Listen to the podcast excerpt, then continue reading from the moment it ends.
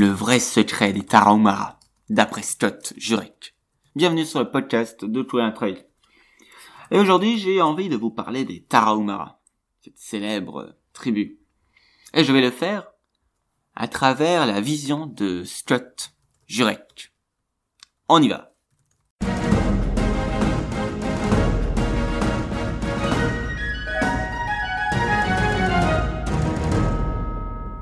Minimaliste, simpliste, utopiste?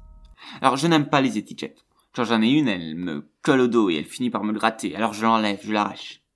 Bien sûr, c'est plus rassurant de pouvoir ranger les, gens dans des cases. Coureur de route, trailer, minimaliste, grosses chaussures, vegan carnivore. En regard de la complexité de la réalité, c'est même une nécessité physiologique, psychologique, une nécessité psychologique de catégoriser. Au lieu de lutter contre, il est bien plus intéressant de développer de l'agilité mentale. Pouvoir rapidement prendre en compte de nouveaux éléments pour enrichir un concept. Et être prêt à tout moment à lâcher tel mot qui nous plaisait tant pour épouser autre chose, ou rien du tout pour le moment. Et lorsque les choses se compliquent, simplifier, enlever, même momentanément. C'est peut-être pour ça que parfois, dans le dos, sur mes pieds, dans mon mode de vie, on peut lire minimaliste. Alors, je vais citer Scott Jurek. C'est alors que tout s'est éclairé, que le vrai secret des Tarahumara m'est apparu. Ils ne préparent pas leur course. Ils ne s'entraînent pas pour la gloire et ne se soucient pas de diététique. Ils mangent et courent pour survivre. Pour se déplacer, ils utilisent leurs jambes. Pour utiliser leurs jambes, ils doivent être en bonne santé.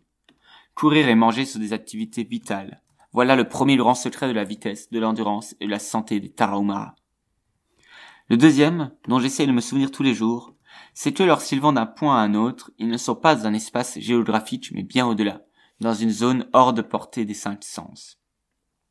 Ils courent et vivent avec une grande efficacité, sans se poser des tonnes de questions. Ils ne refusent pas le progrès technologique parce que c'est la mode, ni pour des raisons politiques. Ils l'adoptent sur le champ lorsqu'il est accessible et leur apporte vraiment quelque chose. Ils n'hésitent pas à sauter dans un pitch-up pour se déplacer, ni à améliorer leur URH, leurs sandales, avec de vieux morceaux de pneus. C'était exactement ce que je cherchais à faire. Marier intuition et technologie. Fin de citation. les Tarahumara ne sont pas minimalistes. Un jour, j'ai dit ça euh, sur un groupe Facebook, euh, que les Tarahumara étaient minimalistes et on m'est rentré dedans. C'est vrai, en fait, ils ne sont pas minimalistes. Ce ne sont pas des êtres parfaits préservés de la vilaine civilisation. Les Tarahumara vivent comme ils peuvent et ne se privent pas de la technologie au besoin. Parfois à tort, parfois à raison et qui sommes-nous pour juger? Soyez agiles. C'est tentant de se raccrocher à des étiquettes, un sentiment d'appartenance à un groupe, d'être reconnu pour nos spécificités. Il suffit de voir sur Facebook le nombre de groupes, c'est totalement dingue pour des minorités. Minimalistes, vegan runner, marathonien, Ironman. C'est une richesse, hein, tant que cela nous donne de l'énergie pour agir.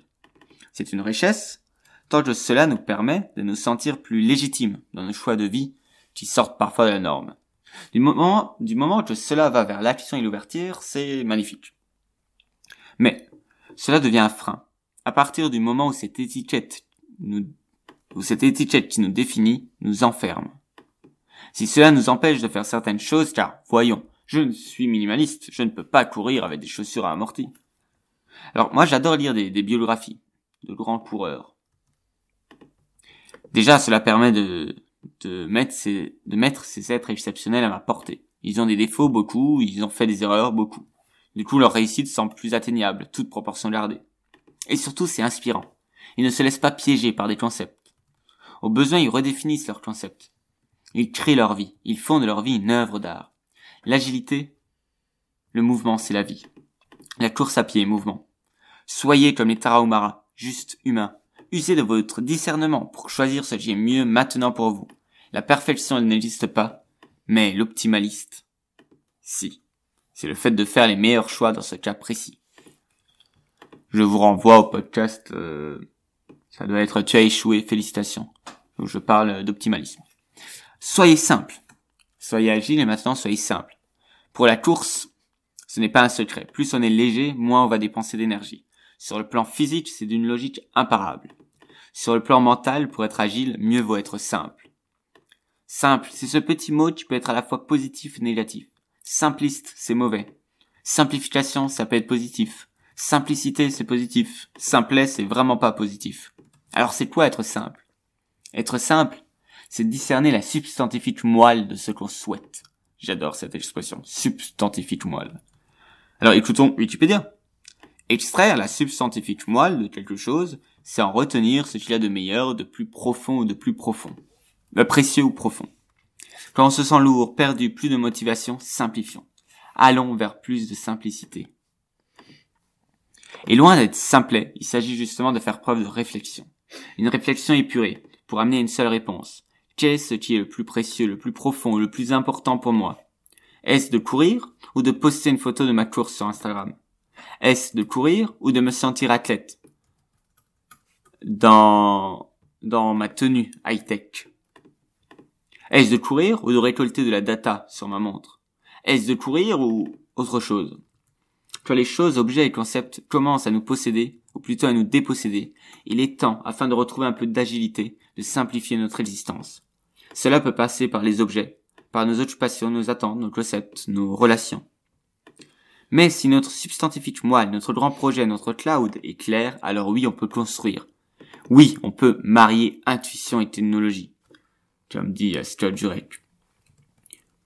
Alors pour conclure, je voulais juste dire que ce passage qu'on retrouve dans Hit and Run, la biographie de Jurek, l'autobiographie, m'a inspiré. Mais maintenant, euh, assez parlé. Allons courir.